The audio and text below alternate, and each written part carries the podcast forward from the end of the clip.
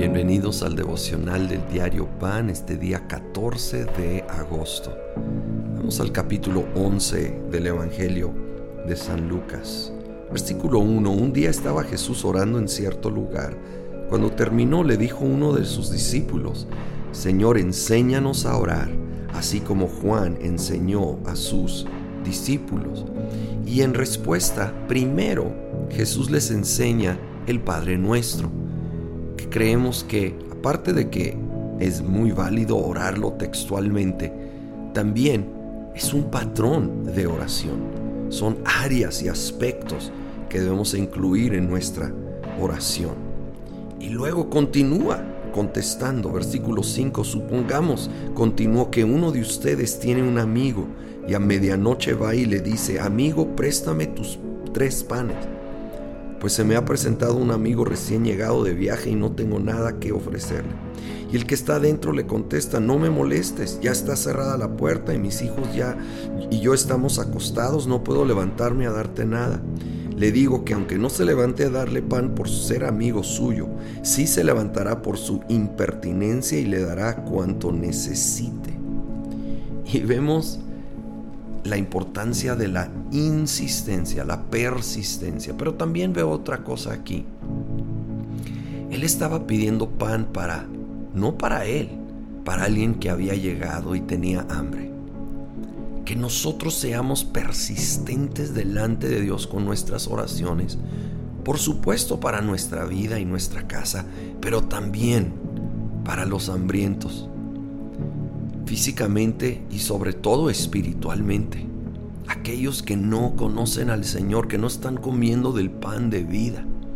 Clamemos a Dios, seamos como el vecino insistente, inoportuno, pero que finalmente obtuvo el pan. Hablando de persistencia, sigue contestando la pregunta Jesús sobre la oración. Versículo 9. Así que yo les digo, pidan y se les dará, busquen y encontrarán, llamen y se les abrirá la puerta, porque todo el que pide recibe, el que busca encuentra y al que llama se le abre. ¿Quién de ustedes que sea padre, si su hijo le pide un pescado, le dará un, en cambio una serpiente? ¿O si le pide un huevo, le dará un escorpión? Pues si ustedes, aun siendo malos, saben dar cosas buenas a sus hijos, cuánto más el Padre Celestial dará el Espíritu Santo a quienes se lo pidan.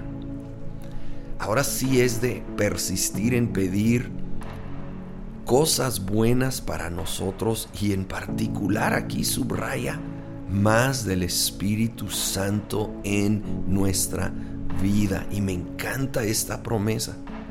Él promete darnos más de sí mismo, del Espíritu Santo pero va de la mano con la persistencia, porque cuando habla de pedir y buscar y llamar está escrito en el presente continuo.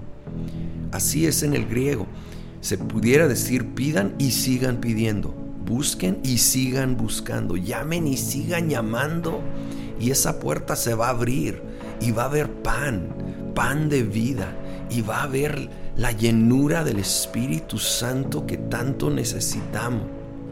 Creo que el Señor lo pone no porque ganamos más de Él con nuestra persistencia, porque es un regalo y siempre será un regalo por gracia. Pero creo que está llamándonos a la persistencia para asegurar que realmente lo queremos. Que no es solo algo que a la ligera deseamos, no va a dar algo tan valioso al que solo casualmente lo desea sino que con todo el corazón lo anhelamos lo suficiente para seguir pidiendo, seguir buscando, seguir llamando para nosotros, para los que nos rodean, más y más de Dios. Y Señor, aprovechamos el momento. Llénanos con más y más de tu Espíritu Santo. Danos más de tu poder, de tu presencia, de tu influencia, transformando nuestras vidas transformando nuestra manera de ver, de pensar, para ser más y más como Jesús, para glorificar a Jesucristo más y más con nuestra vida. Y Señor, trae pan para los hambrientos, los que no te conocen, que nos rodean. Señor, nuestros vecinos, familiares, conocidos, tráelos a tus pies. Dales del pan de vida te pedimos en el nombre de Cristo Jesús.